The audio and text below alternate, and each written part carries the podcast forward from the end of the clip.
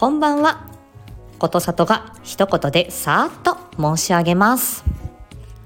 目的のない活動はただの時間つぶしです。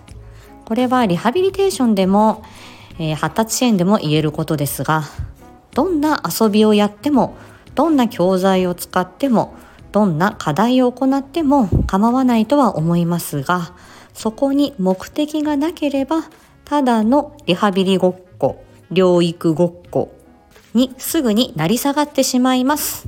親御さんもなぜこの遊びをやっているのかなぜこのような内容の療育をやっているのかという活動の目的を迷わず支援者に聞きましょう。そのことによってお子さんが今取り組むべき課題家庭で気をつけるべきことが見えてくるかもしれません。聞かないと損だと思いますよ。では本日も皆さんお疲れ様でした。今日はこの辺で。まったね